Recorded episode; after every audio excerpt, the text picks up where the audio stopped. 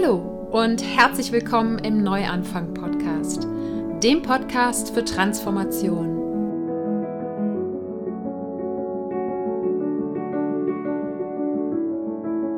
Mein Name ist Sarah Heinen und ich bin hier, um all denen Mut zu machen, die das Gefühl haben, dass da draußen und in ihrem Inneren noch mehr auf sie wartet. Gehen musst du deinen persönlichen und spirituellen Herzensweg selber. Doch die Gespräche und Ideen in diesem Podcast stehen dir bei deiner Transformation zur Seite. Ich freue mich, dass du heute im Neuanfang-Podcast wieder dabei bist. Denn heute gibt es seit langer Zeit mal wieder ein Interview. Und zwar habe ich mit Simone Stocker gesprochen. Die kommt aus Österreich, ist Life Coach und Dance Facilitator und unterstützt Menschen dabei, sich wieder mit ihrem Herzen, ihrem Körper und ihrer Natur zu verbinden.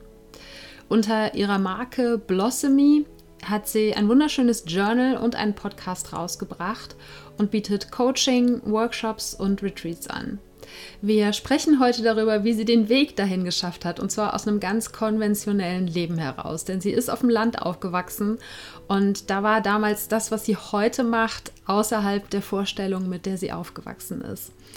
Und wir sprechen vor allen Dingen auch übers Tanzen. Denn Musik und Tanzen spielen eine ganz zentrale Rolle für Simone, ganz persönlich und auch in ihrer Arbeit. Also, wenn du mehr darüber erfahren möchtest, wie Tanzen dich in deiner Weiterentwicklung unterstützen kann, dann wünsche ich dir jetzt ganz viel Freude im Interview mit Simone Stocker. Hallo, liebe Simone, ich freue mich sehr, dass du heute zu Gast bist. Hallo, liebe Sarah, ich freue mich auch sehr. Ich äh, starte meine Podcasts immer mit einer Dankbarkeitsminute und wenn ich einen Gast habe, dann gebe ich das gerne ab. Also wofür bist du gerade ganz besonders dankbar? Oh, ähm, ich bin gerade sehr dankbar, dass ich zu Hause bin und dass ich gerade so viel schöne Natur um mich habe. Ähm, also ich wohne ja in den Bergen und also jetzt gerade noch. Also ich ziehe im März nach Wien in die Stadt und bis dahin bin ich noch in den Bergen und genieße es wirklich sehr, dass ich quasi rausgehen kann, jeden Tag in der Früh. Also ich gehe jeden Tag in der Früh entweder eine Runde laufen oder spazieren. Und das genieße ich sehr, dass ich in einer Minute im Wald bin und durch den Schnee stapfen kann. Also für das bin ich eigentlich gerade am meisten dankbar, weil mich die Natur und die Nähe zur Natur und die Verbindung zur Natur immer, ja, also ich weiß da immer, egal wie, wie chaotisch es vielleicht in mir sein mag, die Natur in dem Moment ist alles gut und ist alles schön. Ja, kann ich absolut nachvollziehen. Wir haben uns ja vor, ich glaube, es war ungefähr anderthalb Jahren oder so beim Magic Picnic von der Conny Bisalski kennengelernt und haben uns ja dann später noch auf einem anderen Workshop von ihr wieder getroffen. Und ich erinnere mich, dass du damals, glaube ich, den Prototypen von deinem Journal dabei hattest, von dem Blossomy Journal. Ne? Und genau. hast das, ich weiß, du hast das so ein bisschen rumgezeigt. Ähm, und ähm, jetzt ist äh, das äh, Journal gerade schon in die zweite Auflage gegangen, habe ich gesehen bei dir auf Instagram. Ähm, und seitdem ist eine Menge passiert. Wie sieht deine Arbeit heute aus? Was ist in diesen anderthalb Jahren bei dir passiert?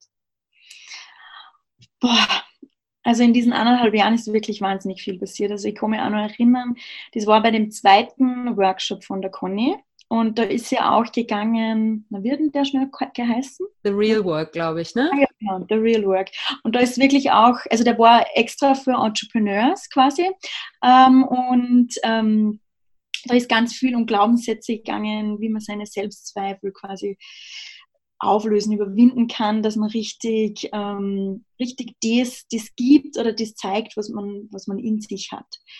Und ich habe da diesen Prototyp von meinem Journal mitgehabt und ich kann mich noch erinnern, dass ich da gerade in dieser Zeit sehr an mir selbst gezweifelt habe, beziehungsweise mir gedacht habe, ja, das ist, ich mache ist alles nicht besonders und das ist alles nicht speziell und was mache ich da überhaupt? Und Ähm, und ich mich auch noch erinnern, wie dann alle zu mir oder ganz viele zu mir gesagt haben, was du eigentlich hast. Ich meine, du hast ja diesen Prototyp, du hast quasi schon ein fertiges Produkt da und das schaut super aus und ähm, ja, was, wie, was, was ist überhaupt mit dir los? Und das war, also gerade dieser Workshop hat sehr viel in mir verändert, muss ich sagen. Also der, der hat mich echt ähm, um einiges, ja, einen, einen richtigen Stupser nach vorne gegeben. Ähm, und ich war ja, also ich bin da zu Hause gewesen, ich war davor neun Monate in Bali und in dieser Zeit in Bali habe ich eben das Blossomy Journal geschrieben. Und dann, als ich zu Hause war, wieder habe ich das eben fertig, also fertig gemacht ähm, und habe das dann, ja, habe das dann einfach gedruckt und ähm, am 1. November 2018, also seit 1. November 2018, gibt es das zum Kaufen auf Englisch und auf Deutsch. Und ich habe da 1000 Stück gedruckt und habe das selbst finanziert. Also ich habe hab keinen Publisher gehabt. Ähm, und ja, und seitdem ist ganz viel passiert. Also ich habe, mittlerweile sind die Deutschen ausverkauft. Also ich habe von den englischen ca. 300, habe jetzt 2000 Stück von den deutschen ähm, nachgedruckt. Also das ist natürlich eine riesige Menge. Ähm, und ja, macht mich sehr aufgeregt, wenn ich daran denke. Ähm, ich war dann in der Zwischenzeit wieder zweimal in Bali, ähm, habe im, ich glaube im Februar 2000, nein, April, April 2019 mein Coaching-Programm gelauncht, das Blostomy-Coaching-Programm. Das ist ein drei Monats One-on-One-Coaching-Programm, wo ich quasi den Coaching durch das Blostomy Journal führe ähm, und wo es aber wirklich ganz individuell auf den Coach abgestimmt ist. Also bei meiner Arbeit allgemein geht es sehr viel um Selbstliebe. Ähm, es geht wirklich darum, sich mit sich selber, mit seinem Herzen, mit seinem Körper und mit der Natur zu verbinden. Ähm, weil, wie vorher schon kurz gesagt habe, weil ich glaube einfach, dass die Natur uns so sehr, also die Natur ist Medizin und die hilft uns so sehr in unsere Mitte zu kommen ähm, und den inneren Frieden herzustellen, ähm, wonach wir uns, glaube ich, ganz oft sehnen. Und ja, das, das ist das, was ich, also wo es allgemein so in meinem Coaching-Programm geht. Und dann war, ähm, also im Sommer habe ich drei Monate in Wien gewohnt. Ich habe dort auch, ähm, also ich habe meine ersten Workshops gemacht heuer. Ich habe ähm, mein erstes Retreat gehostet im September. Ähm, ich habe in Wien ähm, Women's Circles gehostet und Neumond- und Vollmond-Zeremonien, Kakao-Zeremonien. Ähm, und dann bin ich wieder nach Bali und habe eine Tanzausbildung gemacht, also Five Elements Dance Facilitator Training, ähm, weil ich in meiner Zeit in Bali, also ich war regelmäßig zweimal in der Woche Ecstatic Dance und Tanzen, also, zu, also Natur und Tanzen, ist so für mich die, die größte Medizin. Und mit Tanzen kann man einfach, ja, Tanzen ist eine super Unterstützung, sagen wir so. Tanzen ist eine super Unterstützung zu der ganzen mentalen Arbeit, die was manchmal sehr viel sein kann. Ähm, und die was manchmal, ja, also den, den Kopf quasi noch mehr stimuliert und unsere Gedanken noch mehr stimuliert. Ähm, und da hilft es sehr, mit unserem Körper zu arbeiten. Und das mache ich auch in meinem Coaching. Also natürlich auch mit dem Kopf, aber auch in den Körper zurückkommen. Ja. Bevor wir jetzt äh, tiefer in das Thema Tanzen einsteigen, was wir auf jeden Fall gleich machen werden, nimm uns noch mal ganz kurz ein paar Jahre mit zurück, weil das ist ja jetzt so ein Alltag, den du beschrieben hast, beziehungsweise eine, eine Arbeitsweise und Inhalte deiner Arbeit, äh, wo man jetzt so denkt, wow, die ist irgendwie in Bali unterwegs und äh, mhm. wer dir auf Instagram folgt, der merkt, das war nicht nur Bali, sondern auch Indien und Australien und äh, du bietest Coaching an. Aber ich weiß, dass vor ein paar Jahren dein Leben noch ganz anders ausgesehen hat. Ähm, Nehmen wir uns noch mal ganz kurz ein paar Jahre mit zurück, bevor so dieser Wendepunkt kam, an dem du dein Leben komplett umgekrempelt hast. Ja. Also ich glaube, das hat vor, also es hat ungefähr vor vier Jahren angefangen. Ähm, und zwar war, also hat das alles angefangen mit der Trennung von meinem Ex-Freund. Und also meine Ex-Freund hat sie vor vier Jahren, zwei Tage vor Silvester von mir getrennt. Und das war so wie, wie aus dem Nichts quasi. Also ich habe das wirklich überhaupt nicht erwartet. Und ich war damals, ich habe damals ganz ein normales, unter Anführungszeichen, Leben gehabt. Also ich habe einen super Job gehabt, ich habe im Marketing gearbeitet. Ähm, ich habe wirklich gut verdient, ich habe eine super schöne Wohnung gehabt. Ich war in einer sehr schönen, sehr schönen, harmonischen Beziehung. Ich habe meine Familie um mich gehabt, meine Freunde um mich, um mich gehabt. Ähm, und es war quasi im Außen, also wie man sich das vorstellt, eigentlich alles perfekt. Ähm, und in mir war es aber überhaupt nicht perfekt. Und ich wollte es aber ganz oft nicht wahrhaben. Eben mit der, also ich war damals, ähm, ich habe damals geblockt und habe über Mode geblockt. Ähm, und habe damals wirklich, ich meine, nicht unbedingt eine Kaufsucht gehabt, aber ich habe mich sehr mit materiellen Dingen abgelenkt und diese materiellen Dinge, schönen Dinge haben mir auf jeden Fall so einen Glückskick immer wieder gegeben. Ähm, und ich habe aber immer in mir gespürt, eigentlich schon, dass ich anders bin. Und dass ich nicht wirklich da dazugehöre, dass ich, dass ich ganz anders bin wie meine Freunde, dass ich ganz anders bin wie die Menschen in meiner Region. Also wie gesagt, ich bin wirklich am Land aufgewachsen, wo, die, wo der Großteil der Gesellschaft sehr konventionell ist und ich war immer schon ein bisschen äh, ein Rebell ähm, und auch ganz anders wie meine Familie. Und, und ich habe auch immer schon gespürt, ich möchte mehr vom Leben, ich möchte mehr erleben, ich möchte reisen, ich möchte im Ausland wohnen. Also ich habe davor schon ein Auslandssemester in Korea gemacht, vier Monate in Seoul. Ähm, aber ich habe mir gedacht, nein, ich möchte, ich möchte eigentlich weg. Und trotzdem habe hab ich mir das nicht erlaubt, weil es war ja alles gut war ja alles gut es war ja alles perfekt. Ähm, ja, und dann, wie gesagt, hat sich mein Freund von mir getrennt und dann habe ich mir gedacht, okay, nachdem ich Wochen, Monate lang, glaube ich, geweint habe, habe ich mir gedacht, okay, ab jetzt mache ich wirklich nur mehr das, was ich möchte. Und ab jetzt werde ich einfach mein Herzen folgen und ab jetzt mache ich das, das, was ich eigentlich schon so lange in mir spüre. Ähm, und jetzt mache ich das einfach. Und ich mache jetzt das Beste aus meiner Situation. Und ich bin dann nach London gegangen, habe drei Monate in London ähm, Modestyling studiert, weil also Mode wirklich eine riesige Leidenschaft für mich war. Es war immer schon so ein Traum von mir, dass ich nach London ähm, gehe und Fashion studiere. Und das habe ich dann gemacht. Ähm, war spannend. Ähm, ich habe mich sehr einsam gefühlt, aber es war trotzdem so trotzdem so der erste Schritt in, in auch ein bewussteres Leben. Ich habe mir dann angefangen, ähm, mit veganer Ernährung zu beschäftigen. Ich habe ähm, hab mich mit Minimalismus beschäftigt ähm, und habe dann den Großteil von meinem Zeug verkauft, ähm, weil ich eines Tages so auf der Couch gesessen bin und mich umgeschaut habe mit meinem ganzen schönen Zeug in meiner wunderschönen Wohnung, in meinem vollen Kleiderkasten. Und dann haben wir gedacht, ja gut, das ganze Zeug macht mir eigentlich auch überhaupt nicht glücklich. Und ja, und habe das dann einfach fast alles verkauft, ähm, habe dann meinen Job gekündigt und bin dann 2017 nach Bali geflogen. Und habe aber eigentlich nicht wirklich was gehabt. Also ich habe meine Wohnung gekündigt, habe mein, den Großteil von meinem Zeug verkauft, habe meinen Job gekündigt, habe nicht gewusst, okay, was mache ich jetzt in Zukunft? Ich habe niemanden gekannt in Bali. Ähm, ich habe aber gewusst, diese Arbeit, die macht mich, die erfüllt mich nicht wirklich. Ich möchte einfach irgendwas machen, wo ich anderen Menschen helfen kann. Und das Lustige war, ähm, wie ich dann gegangen bin, also wie ich dann mich entschieden habe, dass ich nach Bali gehe und das in meiner, meiner kleinen Ortschaft die Leute erzählt, erzählt habe. So natürlich schneller jeder gewusst, als man glauben kann.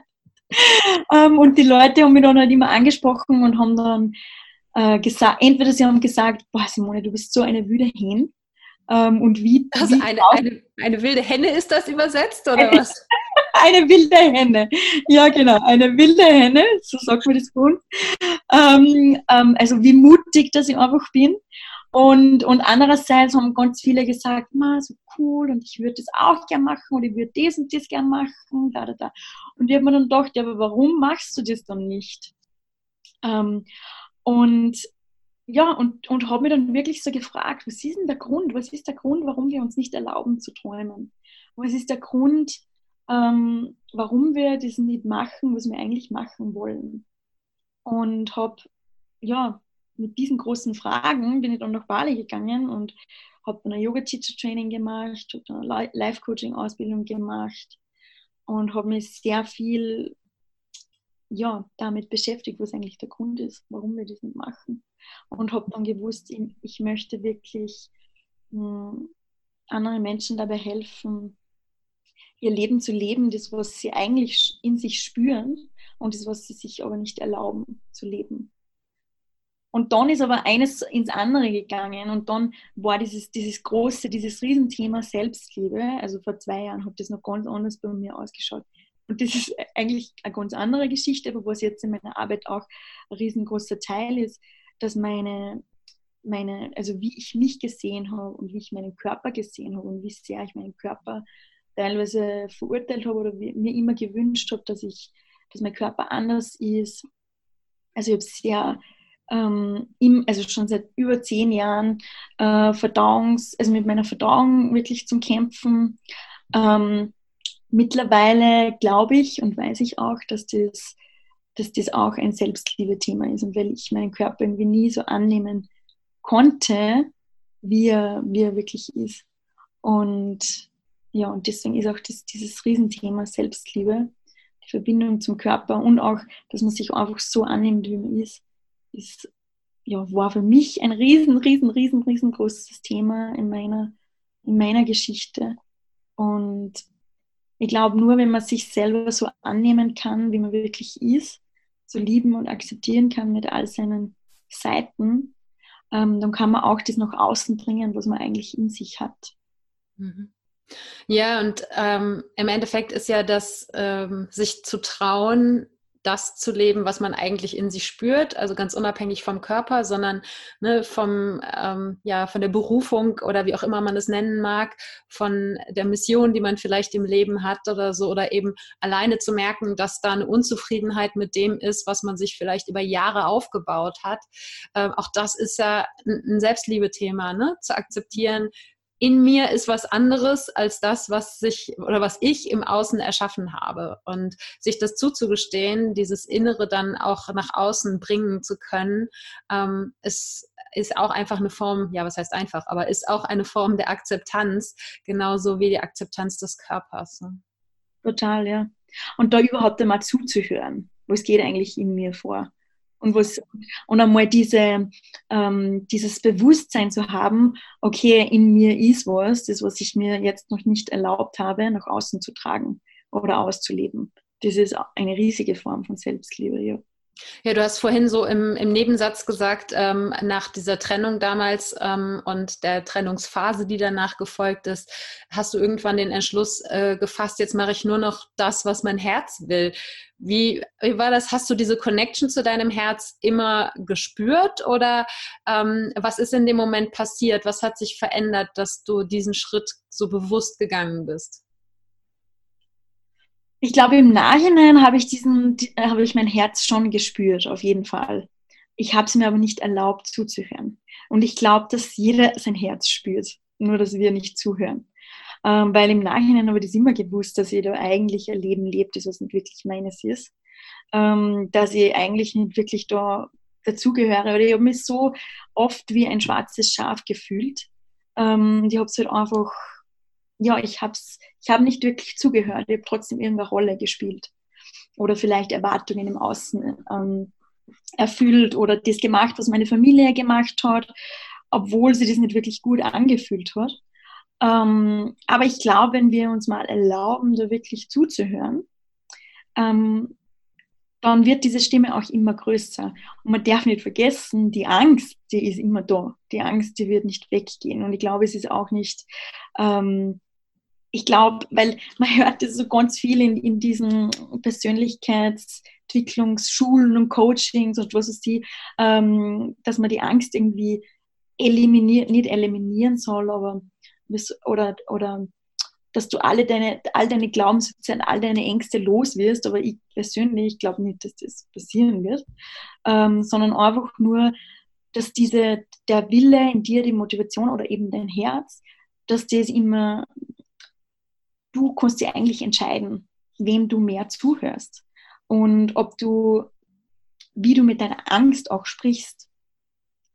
Und ich glaube, dadurch, dass, dass wir die Angst irgendwie wegbekommen wollen, wird die Angst immer größer mhm. ähm, und überdeckt so irgendwie die Stimme von unserem Herzen. Und ich habe da auch gelernt, dass ich mit meiner Angst auch liebevoll sprich.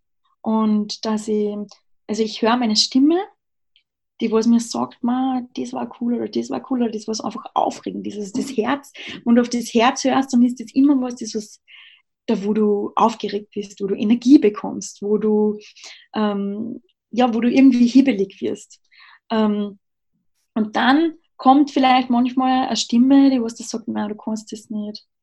Ähm, oder na, aber wenn du das machst, dann wirst du von dem und dem verurteilt oder der verlässt dich oder der ähm, mag dich nicht mehr oder der liebt dich nicht mehr oder du gehörst da nicht mehr dazu.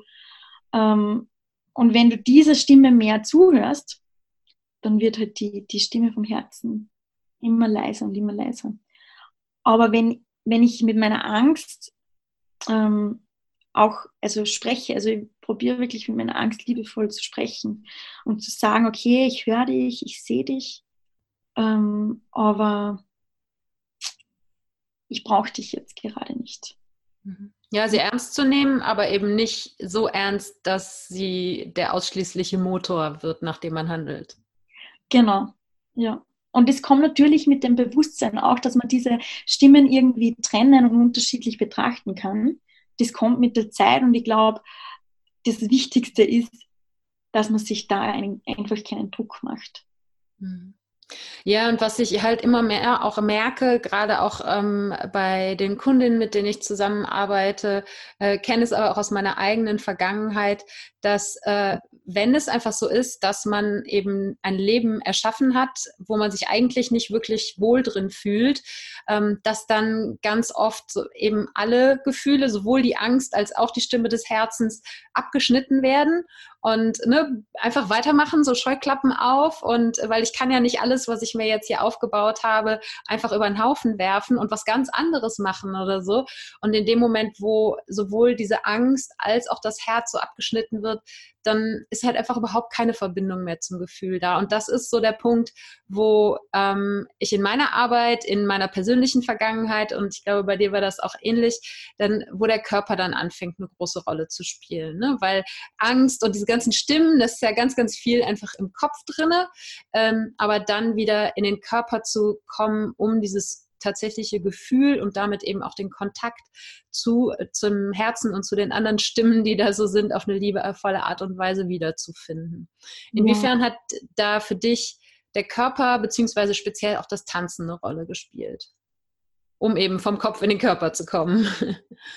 Ähm, ich glaube, vorher ist noch ganz, also das ist voll wichtig, was du da sagst, weil wenn du ja in diesem Hamsterrad, wie man oft sagt, drinnen bist, da hast du ja gar keine Zeit zum Nachdenken. Und dann hast du manchmal, oder dann denkst du manchmal vielleicht, ja, nein, ich habe keine Angst, aber ich höre mein Herz nicht. Also das stimmt total, was du sagst.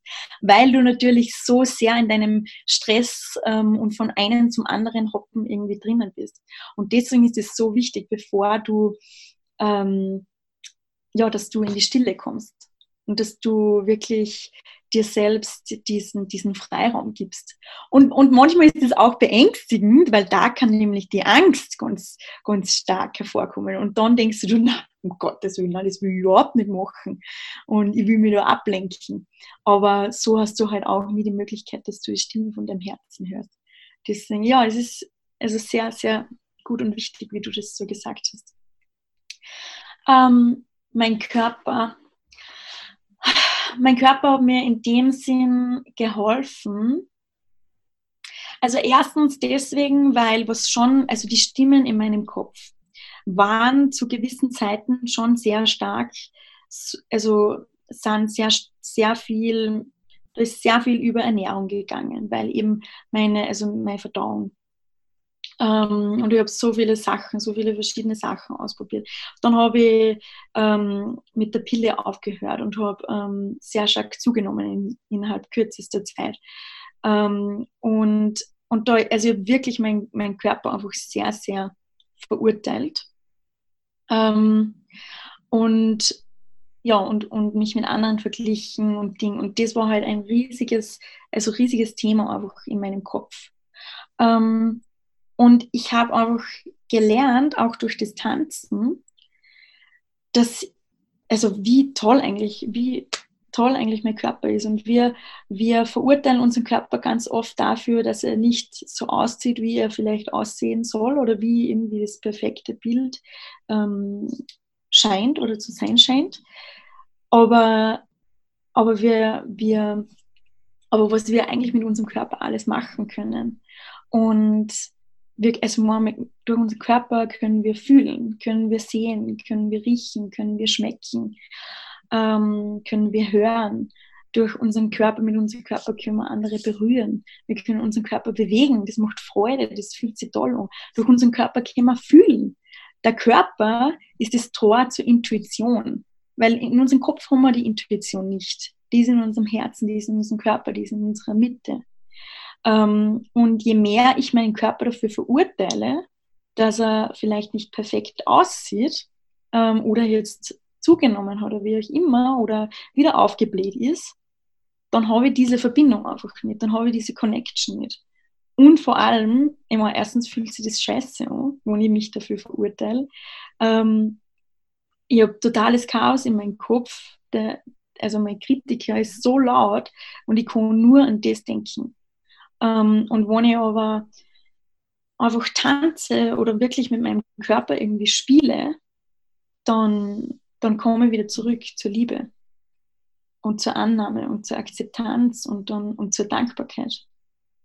Und, und, und gleichzeitig sind dann die Dinge nicht mehr so groß und die Dinge sind nicht mehr so beängstigend oder die Zweifel sind nicht mehr so groß ähm, oder ja, all dieses, diese, diese Stimmen im Kopf werden einfach leiser und ich kann zurückkommen in den Moment. Und meistens ist die Angst ganz groß und wir sehr viel in der Zukunft sind. Und unser Kopf möchte entweder, also meistens ist es so, aus meiner Erfahrung heraus, dass wir mit dem Kopf meistens in der Zukunft sind, Pläne irgendwie schmieden oder Ziele oder ja, da können wir noch besser sein, da können wir noch mehr unser Higher Self sein oder so, ähm, oder in der Vergangenheit irgendwie festhält. Aber ich glaube, im Moment wirklich präsent zu sein, das ist, wenn wir zurückkommen in unseren Körper, wenn wir zurückkommen ähm, und unsere Sinne aktivieren. Und ja, und wirklich schauen, okay, okay, wo, wo bin ich jetzt gerade? Wie fühlt sich das an? Was sehe ich gerade? Was höre ich gerade? Was schmecke ich gerade? Was rieche ich gerade? Und das kann ich eben nur durch meinen Körper. Ähm, kannst du dich erinnern, als du das erste Mal ähm, in Bali zu einem Ecstatic Dance gegangen bist? Also ich weiß, Musik und, Musik und Singen spielt ja äh, auf jeden Fall in deinem Leben schon auch länger eine Rolle. Ähm, aber also ich aus meiner Erfahrung weiß, als ich das erste Mal in so einem äh, Ecstatic Dance, also für alle, die sich das nicht vorstellen können, ja, je nachdem, was es für eine Veranstaltung ist, sind dann da ähm, 50 bis 500 halbnackte Menschen, äh, wenn es jetzt jedenfalls in Bali ist und warm genug und die sehen alle unglaublich schön aus und äh, die können alle voll gut tanzen. So, das war so mein Gefühl, als ich das erste mhm. Mal in so einen Raum gekommen bin.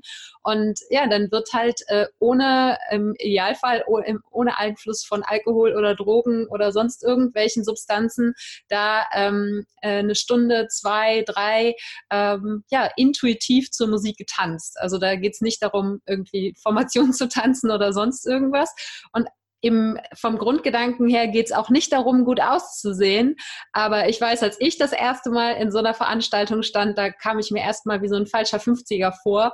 Und da geht es so, wo bin ich denn hier gelandet? Und ähm, bei mir wurden genau in dem Moment die Stimmen super laut im Kopf. Ähm, wie ging dir das, als du das erste Mal zu so einem Ecstatic Dance in Bali gegangen bist? ja, ähnlich.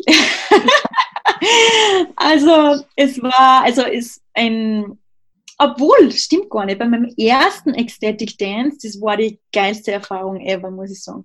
Das war so cool. Da war mein Lieblings, also der, was ich, seitdem mein Lieblings-DJ ist, ähm, DJ Temple Step, falls irgendwann mal wer in, wer in Australien ist oder Bali. Ähm, aber der, also das war mega cool. Da war vorher eine Kakao-Zeremonie und dann war diese, dieses Ecstatic Dance und das war Ekstase pur. Also ich glaube, war mein Leben also davor noch nie so ekstatisch und das war super cool. Aber dann war ich in, in Canggu bei ähm, Ecstatic Dance und da ist mir dann so gegangen wie dir. Also bei mir war es jetzt nicht so, dass ich mir gedacht habe, ja, jeder sieht Mm, so schön aus. Es war, bei mir war eher das Thema, ähm, dass jeder so extrem aus sich herausgegangen ist. Und ich kann mich noch erinnern, wir haben da ähm, am Anfang geschüttelt, also so ähm, Kundalini-Shake, ich weiß nicht, ob du das kennst. Mhm. Ähm, und die, die, die, was diesen Ecstatic Dance geleitet hat, die hat gesagt, okay, shake, shake, shake and fuck like a bunny.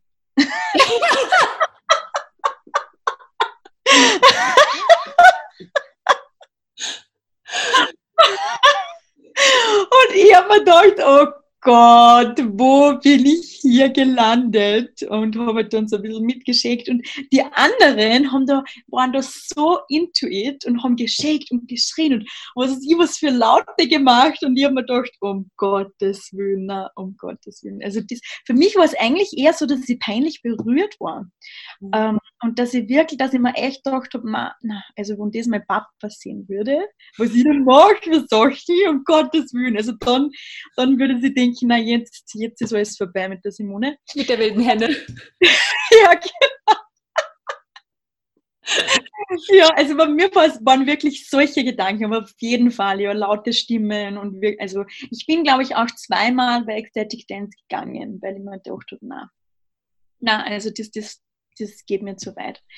Ähm, aber gerade das, gerade diese uncomfortable situations haben wir so, so, so viel gelernt. Ähm, und ich glaube, die, die, der Key ist wirklich, dass du durch diesen Discomfort gehst, weil da ist Magie auf der anderen Seite wenn du durch diesen Discomfort gehst. Und das ist so ein, ein großes Learning auch fürs Leben. Ähm, und vor allem, wenn, wenn du irgendwie, wenn du irgendwie peinlich berührt bist, so, ähm, dass du dich einmal ja, dass du lernst, wirklich andere so zu akzeptieren, wie sie sind, in ihrer Freiheit, so zu akzeptieren, wie sie sind. Egal, ob sie da einen halben Orgasmus ähm, haben und, und also wirklich, also gerade in Thailand, also ich war in Thailand in, in Kopanjan und das war das ärgste Ecstatic Dance überhaupt mit 300 Leuten und die was wirklich also mit Energy irgendwie gearbeitet haben und dann hat da eine einen Orgasmus vor mir gehabt und irgendwie habe gedacht, oh Gott, das, also das war wirklich auch sehr, ja, sehr uncomfortable einfach, ähm, aber es hat mir so sehr gelernt, andere so zu akzeptieren, wie sie sind und dann mich so akzeptieren, wie ich bin. Und aus meiner Komfortzone herauszugehen und mich wirklich fallen zu lassen, mich wirklich frei zu fühlen. Mittlerweile bin ich die, die was so laut schreit. Ähm, ich habe zwar noch keinen Orgasmus gehabt auf der Tanzfläche, aber wer weiß, vielleicht, gibt es, vielleicht kommt es auch noch. Aber mittlerweile also enjoy ich diesen Kundalini-Shake sehr, ähm, wo ich like a bunny fuck. Ähm, Aber ja, also es hat mir sehr, sehr, sehr viel gelernt. Ja. Ja, und das ist halt, ähm, also ich habe so ein bisschen, also bei mir war es so und ich merke es auch immer wieder, wenn ich mit anderen drüber spreche, dass äh, gerade hier im Westen ähm, gibt es zwar Leute, ja, die gehen auch ähm, nüchtern auf eine Party und tanzen, aber bei den allermeisten ist es so, dass sie sich eigentlich, wenn sie hier irgendwie in einen Club gehen oder so und nüchtern sind, total unwohl auf der Tanzfläche fühlen. Und dass viele Menschen einfach auch den Alkohol brauchen, um loslassen zu können. Und mhm. das war für mich damals ein riesen Learning beim Ecstatic Dance, ähm, wirklich, weil ich war früher auch diejenige, die betrunken die ganze Nacht durchgetanzt ist, aber ich konnte auch erst anfangen zu tanzen, wenn ich einen gewissen Pegel hatte.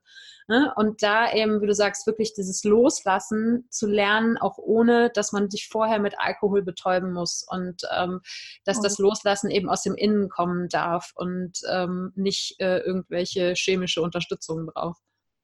Total und so wichtig dafür, dass wir ähm, einmal wieder lernen, dass alle unsere Gefühle da sein dürfen und alle, jeder unserer Ausdrücke ähm, da sein darf. Und wenn du weinen musst, dann bitte weine. Und wenn du wütend bist, dann bitte schrei. Das ist so, so, so wichtig, weil gerade in unserer Gesellschaft wird einfach nicht erlaubt, dass wir, dass wir gewisse Gefühle ausleben. Und was passiert dann, wenn du Wut die ganze Zeit unterdrückst und wenn du die nicht rauslässt? Weil jedes Gefühl ist Emotion. Emotion, ähm, Energie, Energy in Motion. Also das ist Energie, die was quasi in Bewegung ist und in Bewegung sein muss. Und wenn du die unterdrückst und in dir lasst, genau da entstehen die ganzen Traumen. Und ähm, Traumen sind in den Tissues, also die sind ganz tief in deinem Körper drinnen. Und deswegen sagt man auch, Tanzen ist wirklich Trauma, Trauma, ähm, Traumatherapie, weil durch diese Bewegung ähm, und durch die Ekstase, die was entsteht, oder durch diese Energie einfach, werden gewisse Sachen freigesetzt. Und die musst du rauslassen. Und deswegen, ja, manche schreien, manche weinen und manchmal passiert auch nichts. Also das ist ganz unterschiedlich. Aber wenn du das nicht rauslässt und wenn du das nicht ähm, zulässt, dann ja, also dann, dann bleibt das quasi wieder in deinem Körper drinnen und immer jeder weiß, wie sich unterdrückte Wut anfühlt oder wie sie Traurigkeit, unterdrückte Traurigkeit anfühlt und wie schön, also das weiß vielleicht nicht jeder, aber, wie, aber ich sage es euch, wie schön und wie, wie schön sich das anfühlt, wenn man das rauslassen kann. Wie, also diese pure Freiheit, wenn man diese Wut rauslassen kann oder wenn man diese Traurigkeit einfach rauslassen kann. Und ich wünsche mir wirklich sehr, dass wir, ja, dass, dass wir, dass, dass einfach so ein sicherer Raum geschaffen wird in unserer Gesellschaft, dass, man, dass wir uns das selber wieder erlauben. Und das ist auch meistens beim Ecstatic Dance immer natürlich kommt es darauf an, wer diesen Ecstatic Dance leitet.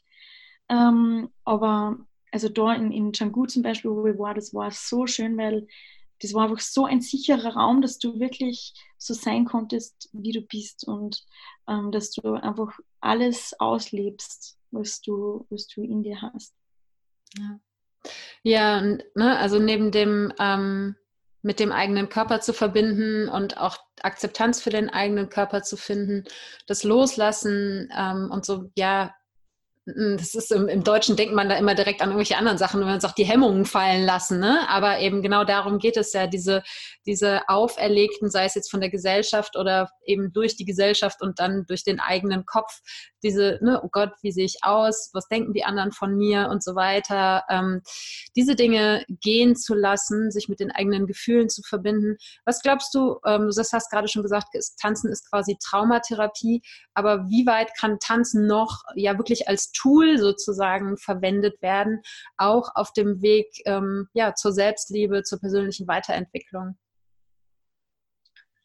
Ähm, ja, auch auf ganz vielen Arten und Weisen. Auf der einen Seite wirklich Traumatherapie, auf der anderen Seite, was ich vorher auch schon gesagt habe, diese, diese Liebe und die Verbindung zum Körper wieder spüren ähm, und diese Dankbarkeit für seinen eigenen Körper ähm, und Verbundenheit. Aber ähm, auch, ja, auch einfach, was ich auch schon gesagt habe, durch also das Lernen durch den Diskomfort zu gehen ähm, und schauen, okay, was triert mich eigentlich jetzt im Außen? Das kann, können eben so Sachen sein, dass irgendwer ähm, was macht, das was sich jetzt irgendwie komisch für mich anfühlt, wo ich am liebsten, liebsten weg, weglaufen würde, aber dass du wirklich dann dort bleibst dieses Gefühl zulässt und einmal hinter die Fassade schaust. Das kann aber genauso was sein, ähm, wie du vorher gesagt hast, dass ich mir irgendwie denke, aber der ist so viel schöner wie ich oder der, der kann so viel besser tanzen wie ich. dass du das auch zulässt, aber dann trotzdem weitermachst. Aber also Bewusstsein ist einmal die, die, überhaupt wirklich der erste Schritt. Also das ist schon super, wenn, wenn dir das überhaupt mal auffällt dass dich das triggert, ähm, dass du diese Gedanken und diese Ängste hast. Also von dem her ähm, kann man damit sehr, sehr, sehr gut arbeiten, weil, weil ich glaube, im Grunde würden wir alle gern, gern tanzen. aber wir meistens erlauben wir uns das nicht, weil, weil eben dieser Gedanke ist, ja, aber ich kann ja gar nicht tanzen oder was denken dann die anderen für mich. Deswegen wird es dann halt leichter, wenn ich betrunken bin, weil dann ähm, werde ich ein bisschen lockerer oder ist diese Angst eben nicht mehr so groß. Aber es geht auch ohne Alkohol. Ähm, dann auf der anderen Seite, immer wenn man anschaut, das was auch ein riesengroßer Teil in unserem Training war, war diese Ancient Traditions und ähm, dass man wirklich ja, schaut, wie die, die Tribes in Afrika oder so oder früher in irgendwelchen Tribes habe ich die ganze Zeit getanzt und gesungen. Die ganze Zeit war man irgendwie gemeinsam in Community und hat getanzt und gesungen. Ähm, das heißt, es ist, glaube ich, wirklich was, das was wir in unseren Genen einfach haben. Und es ist total schön, wenn man wieder so ein bisschen back to the roots kommt. Ähm, und was auch ein riesengroßes Thema ist, ist Community. Also, dass man wirklich mit anderen tanzt. Ähm, dass man, ja, die, also was beim Tanzen halt auch riesengroß ist, diese Verbundenheit zu anderen. Also, gerade beim Five Elements Dance eben, da ist das, also da, du kannst deine eigene Erfahrung haben, natürlich, ähm, aber auch mit anderen einfach tanzen und, und Freude daran zu haben. Andere so zu akzeptieren, wie sie sind. Was, was finde ich wirklich auf jeden Fall auch zu, zu Selbstliebe beiträgt, weil wenn ich andere Körper zum Beispiel, also das auf, Körper, auf Körperebene, aber auch auf andere Ebene, aber sagen wir mal auf Körperebene fällt mir auf, ma, die ist so viel schöner oder die ist so schön. Ja, aber das heißt ja nicht, dass du nicht schön bist. Nur weil der schön ist, das ist total schön. Wenn du die Schönheit in anderen sehen kannst, dann hilft dir das auch, die Schönheit in dir selbst zu sehen. Ähm, und, und wenn du andere verurteilst, dann verurteilst du eigentlich dich selbst. Also auch auf dieser Ebene. Und, und auch die Verbindung zur Natur. Und das war, also deswegen liebe ich halt Five Elements Dance, was ein bisschen eine andere Form ist wie Ecstatic Dance. Also Ecstatic Dance kann ja entweder geführt sein oder nicht. Ähm, ganz oft ist da einfach nur ein DJ, der auflegt und du gehst quasi durch deinen eigenen Prozess, was vielleicht ein bisschen, also was auch total schön ist, aber vielleicht ein bisschen fortschrittlicher. Five Elements Dance ist mehr für Einsteiger, kann auch für Fortgeschrittene sein, aber ist einfach mehr geführt. Ähm, und du gehst durch die fünf Elemente durch. Also beginnst mit Ether, also Ether, ähm, dann gehst du in Luft, dann gehst du in Erde, Feuer und Wasser und dann endest du wieder mit Ether. Also du hast wieder diese Welle drinnen, ähm, aber einfach diese fünf Elemente der Natur und dass wir einfach verstehen lernen, dass wir alle Teil der Natur sind und dass wir alle fünf Elemente in uns haben. Ähm, und ich meine, wir bestehen zu wie viel Prozent aus Wasser? Ich glaube, es sind äh, irgendwas so, ich, ich, ich sage jetzt auf jeden Fall eine falsche Zahl, irgendwas um die 80 Prozent oder so, 70 ah, ja. Prozent oder so. Ich, ich kann mir solche Zahlen immer nicht merken. es ist auf jeden Fall viel. Also ich glaube, es sind so 80 Prozent auch. 80, 85 Prozent vielleicht, jedenfalls zum Großteil bestehen wir aus Wasser. Aber wie gesagt, wir, wir bestehen aus allen fünf Elementen. Ähm, und ja, alleine das hat einfach schon so eine riesige Magie, gerade in der jetzigen Zeit, wo wir, wo wir einfach wissen, ähm, immer, ja, wenn wir die, die Natur nicht mit Liebe und Respekt behandelt, behandeln, ähm, dann, dann rächt sie sie. Also dann, ja, sie, sie lässt sich halt nicht, nicht mehr alles gefallen, was wir, was wir tun. Also im Endeffekt geht es wirklich, und das habe ich auch in der Ausbildung so gemerkt, es geht wirklich, wirklich, wirklich im Endeffekt darum, dass wir uns selbst, andere und die Mutter Natur mit Liebe und Respekt behandeln. Ja. Ja, und deshalb finde ich auch eben ganz egal von welcher Seite aus, ob jetzt über das Körperliche oder das Innere oder wie sich das dann im Leben äußert oder so, wie man an Selbstliebe rangeht, äh, Selbstliebe ist meiner Überzeugung nach der absolute, die absolute Basis dafür, dass die Welt friedlicher wird und dass wir dann eben nicht nur mit den Mitmenschen und den Tieren, sondern eben auch mit unserem Planeten auf eine andere Art und Weise umgehen. Weil äh, nur wer den Wert in sich selber sieht, der kann eben auch den Wert in anderen Menschen, in Tieren oder in dem Planeten sehen. Und wer sich selbst für absolut wertlos hält, auch wenn er es vielleicht nicht aussprechen würde, aber demnach handelt, äh, dann ähm, geht er eben mit, ähm, mit allem in seinem Umfeld eben genauso um. Ja, total, das stimmt. Und dann kommen oft so die Stimmen, so Selbstliebe ist total egoistisch und ich muss sagen, das Gegenteil, wirklich das Gegenteil ist der Fall. Wenn ich mir bewusst bin, dass, dass ich einfach ein, ein wertvoller Teil des großen, großen Ganzen bin ähm, und wenn, wenn ich mich frage, okay, warum bin ich jetzt auf dieser Welt? Was ist eigentlich meine Rolle? Ähm, warum bin ich hier?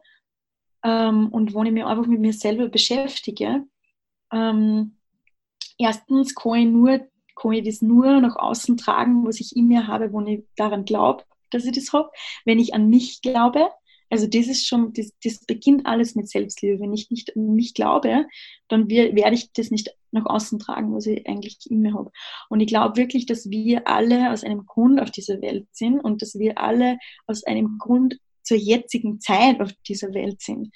Und, und dass wir, dass das eigentlich unsere Aufgabe ist, dass wir wirklich dieses Geschenk, das, was wir in uns haben, nach außen tragen. Und, und das ist ein Geschenk, das, was, das, was ähm, sich für mich selber gut anfühlt, das, was sich für mich erfüllend anfühlt, das, was aber gleichzeitig anderen hilft und das, was gleichzeitig dem großen Ganzen hilft. Ja.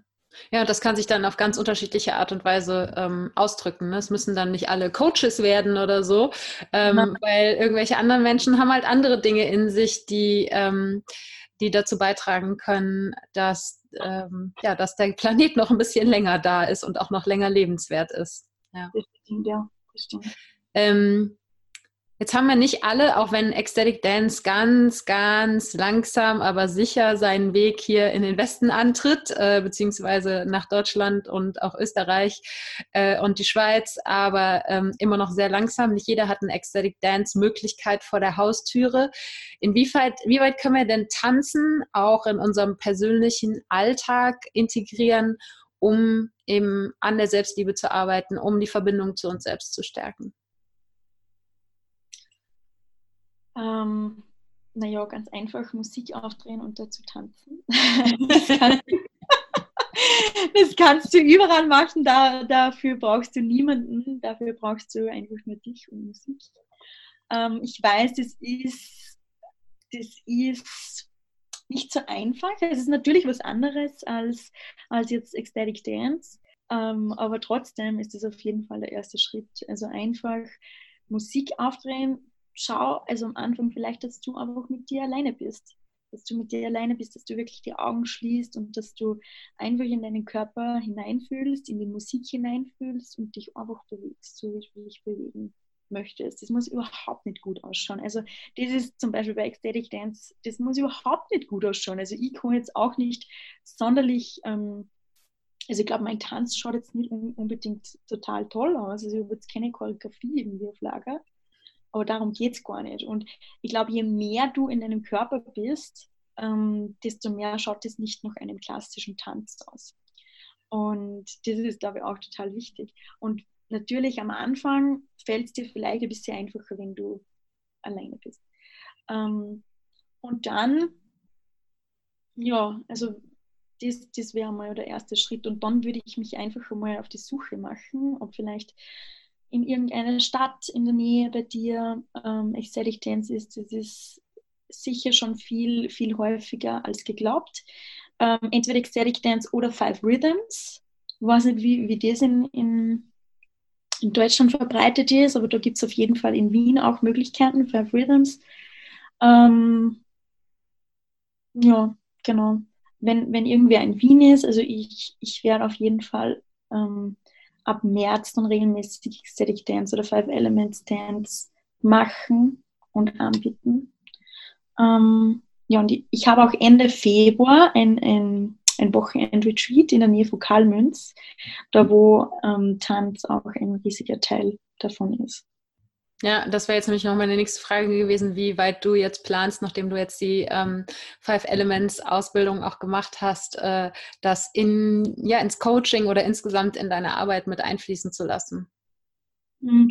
Also im Coaching ist natürlich ein bisschen schwierig, ähm, aber ich schüttel manchmal mit meinen Coaches ähm, gemeinsam, was ganz cool ist. Ähm, also über den Bildschirm, also meine Coachings sind ja alle online. Ähm, das ja, funktioniert schon auch. Und dann ähm, gebe ich ihnen auch irgendwelche Hausübungen, also dass sie tanzen sollen. Ähm, und ansonsten möchte ich in diesem Jahr auf jeden Fall mehr Tanzevents machen. Also ich mag, möchte eben in Wien regelmäßig Static Dance machen, dann auch ähm, Woman Circles, wo Tanz auch immer ein Teil davon sein wird. Ähm, und, ähm, und ich habe bis jetzt drei Retreats dieses Jahr geplant, also eben Ende Februar in der Nähe, also in Karlmünz, ähm, die sind in der Nähe von Regensburg. Ähm, dann im Mai in Österreich eine Woche und dann in Anfang Oktober in Südfrankreich. Uh, Südfrankreich. ja, super. Werde ich auf jeden Fall alles äh, in den Show Notes verlinken für alle, die das ähm, interessiert, die in Wien sind oder die gerne zu einem Retreat kommen möchten. Ähm, für dich persönlich hast du neulich auf Instagram gepostet, steht dieses Jahr ähm, unter anderem das Wort Play im Fokus. Ähm, mhm. Was ist, äh, warum ist dir das wichtig und was steckt für dich dahinter? Boah, also ich muss sagen, ähm, ich, also das ist so wichtig für mich. Ähm, ich muss sagen, ich liebe meine Arbeit wirklich sehr und ich liebe, ähm, also ich bin ein sehr bewusster Mensch und ich liebe es, mir Gedanken darum zu machen. Ich liebe also ganz, ganz, ganz tolle Freunde, mit denen ich ganz tolle, tiefe Gespräche führen kann und ich, ich liebe das. Und auch in meiner, also in meinen Coachings natürlich geht's, ist sehr viel Kopfarbeit dabei. Ähm, und ich habe aber gemerkt, je mehr Kopfarbeit ist, das fühlt sich teilweise für mich dann schwer an. Und wenn sich das schwer anfühlt, dann weiß ich, ich habe ähm, nicht, also ich habe keine Energie mehr, was ich geben kann. Und dann muss ich irgendwas Lustiges machen. also das, also wenn also, Simone kennenlernt und vielleicht ist das jetzt auch im Interview ein bisschen durchgekommen, sie lacht auf jeden Fall sehr, sehr gerne. ja, genau. Das stimmt. Ich lache sehr gerne und ich bin wirklich ein sehr lustiger Mensch. Ähm, und es ist mir so wichtig, dass man das alles mit Leichtigkeit sieht und dass man sich selber nicht zu ernst nimmt, dass man diesen Prozess nicht zu ernst nimmt, dass man das Leben nicht zu ernst nimmt. Ähm, weil das, boah, das ist so schwer. Das ist wirklich immer, es ist ein sehr ernstes Thema und ja, das Leben ist manchmal ernst, aber in Wirklichkeit glaube ich, dass das eigentlich alles nur ein Spiel ist. Ähm, und, und gerade durch meine, also ich habe zwei, ja mittlerweile drei, also einen Neffen und zwei Nichten. Ähm, und meine, also die sind zweieinhalb Jahre alt und ein halbes Jahr. Und ich, also die sind einfach so sweet und, und ich liebe das, mit ihnen zu spielen. Und ich glaube, ich glaube, das sehe manchmal so, dass ich denke, ja, okay, jetzt ist eigentlich genug, aber, aber ich bin noch mitten, ich bin noch mitten dabei, ähm, mittendrin, aber ja, ich weiß, es ist einfach so wichtig für mich und, und, und immer mehr, also es ist immer mehr wichtig für mich, weil, weil ich das einfach immer mehr merke. Immer wenn, wenn sich was für mich schwer anfühlt, dann brauche ich Spaß da brauche ich wirklich Spaß in meinem Leben, da muss ich irgendwas Lustiges machen, irgendwas Blödsinniges, ähm, irgendwas, was mich komplett aus dieser Welt rausholt, aus dieser Bubble manchmal rausholt, ähm, wo ich einfach das, da Freude, Freude am Spiel habe. Wie auch immer, wie auch immer sich das auswirkt. Ja. ja, und auch einfach ähm, sich zuzugestehen, Dinge zu tun, die eben kein Ziel verfolgen. Ja, genau, total. Und die, was einfach nur blödsinnig sind. Also ich habe zum Beispiel, also mein bester Freund, den was ich auch in Bali kennengelernt habe, der was mich, der was mich in zwei Wochen besuchen kommt ähm, in Österreich. Ich freue mich schon sehr, es ist Amsterdam. Und ähm, das ist einer meiner Lieblingsmenschen, weil mit denen kann ich wunderschöne, ehrliche, ähm, verletzliche Gespräche führen. Und und gleichzeitig über einfach jeden Blödsinn lachen. Und der, ist, der hat so einen, ähm, wie sagt, also ich liebe, wie sagt man das? Wie sagt man das, wenn man was sagt und das, ah, Ir, na, Ironie. Ironie, ja? Ja, genau, Ironie, ironisch. ironisch, sagt man das so? Ja. Man sagt und man meint es aber eigentlich nicht so. Oder sarkastisch, meinst du? Ja, Sarkasmus, ja, genau. Sarkasmus, ja. Also ich liebe Sarkasmus sehr. Ja, wunderbar. Ich habe ähm, zum Schluss immer noch so ein paar Quick-Win-Fragen sozusagen ähm, für die Hörer, äh, die auch für jeden Gast gleich sind. Die erste Frage ist, hast du einen Tipp für Menschen, die gerade in einer herausfordernden Veränderung, in einem Transformationsprozess drin stecken?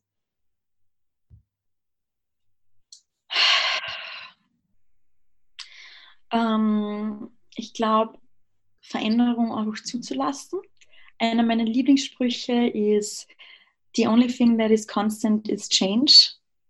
Ähm, also die einzige Konstante im Leben ist Veränderung. Ähm, und sich bewusst von den Dingen zu verabschieden, die was gerade nicht mehr passen oder die was sich, also von denen du dich trennst oder die sich von dir trennen. Also manchmal haben wir da gar keine Macht darüber, was sich verändert ähm, aber auch wirklich immer daran zu denken, was das für Möglichkeiten mit sich bringen könnte. Weil ganz oft ähm, kennen wir ja nur das, was jetzt ist und es fällt uns so schwer, da, davon loszulassen, ähm, weil das, was ist, das, was wir kennen, also das, was, was, was einfach, ja, das, das, was wir einfach kennen und wir, wir, wir können nicht sehen, was eigentlich daraus entstehen könnte. Aber das Leben passiert wirklich immer für dich und ganz oft können wir das halt erst im Nachhinein sehen, mhm. dass alles Sinn macht. Ja. Und gibt es ein Buch, was dich in besonders herausfordernden Zeiten unterstützt hat? In herausfordernden Zeiten.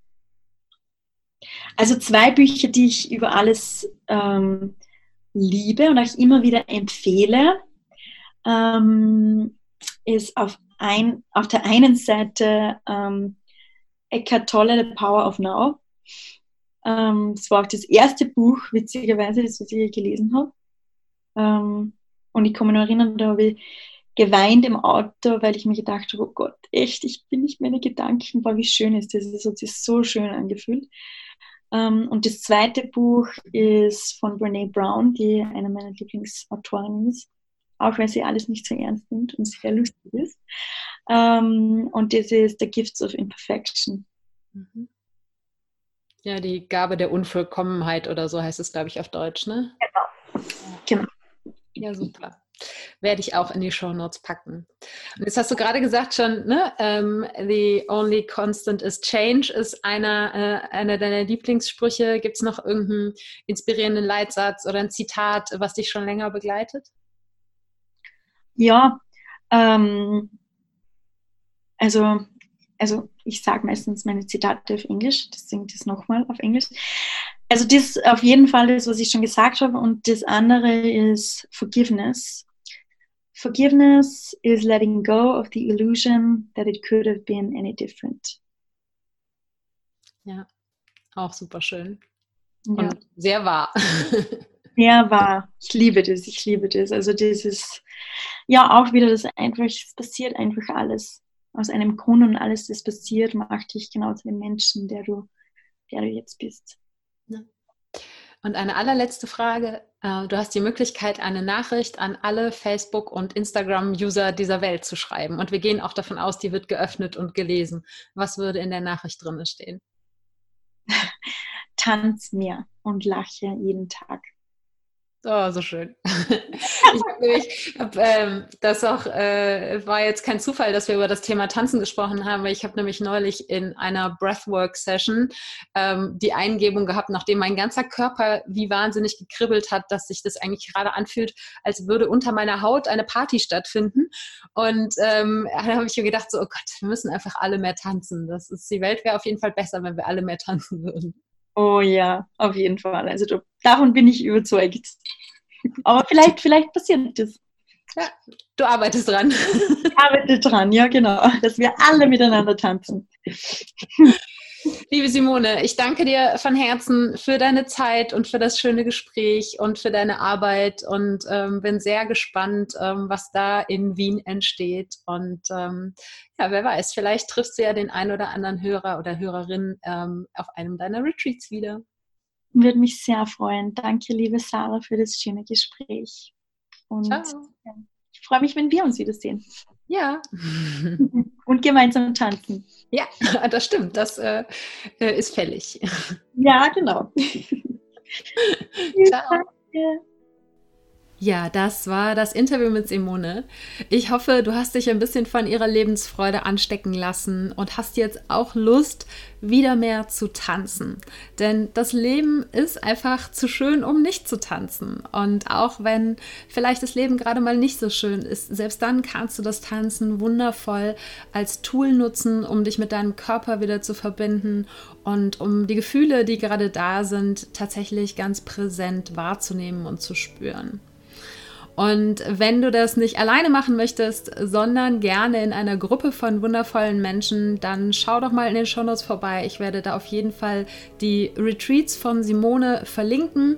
Vielleicht möchtest du ja zum einen oder anderen hinfahren und dich da mit äh, Simone connecten, beziehungsweise auch generell mit ihr connecten, um vielleicht zu erfahren, wann und wo sie Ecstatic Dance anbietet. Und vielleicht schaust du auch mal, ob es bei dir in der Gegend irgendwo die Möglichkeit gibt, zu einem Ecstatic Dance oder etwas Ähnlichem zu gehen, weil es wirklich eine ganz wundervolle Erfahrung sein kann. Vielleicht auch eine herausfordernde Erfahrung, aber dadurch kannst du nur wachsen. Und was ich sonst noch in den Shownotes verlinken werde, sind auf jeden Fall die Buchtipps von Simone, ihre Webseite, ihren Instagram-Account, alles, was du wissen musst. Und die Shownotes findest du unter www.happyplanties.de slash Episode 156.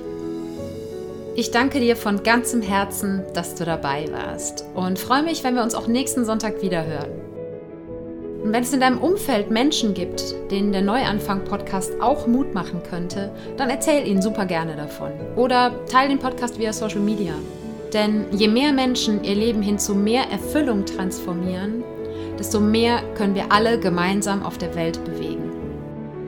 Und weil es mich wahnsinnig interessiert, was du in deinem Leben schon transformiert hast oder was gerade deine größten Herausforderungen dabei sind, kann ich es kaum erwarten, mich mit dir dazu auszutauschen. Und am besten geht das, wenn du bei Instagram zum Post dieser Episode einen Kommentar schreibst. Und du findest mich dort unter Ich bin Sarah Heinen. Alles zusammen, alles klein und Sarah ohne Haar. Und jetzt wünsche ich dir einen Tag voller Wunder und schicke dir eine riesen Portion Mut für deine Transformation. Fang an zu wachsen und blüh auf.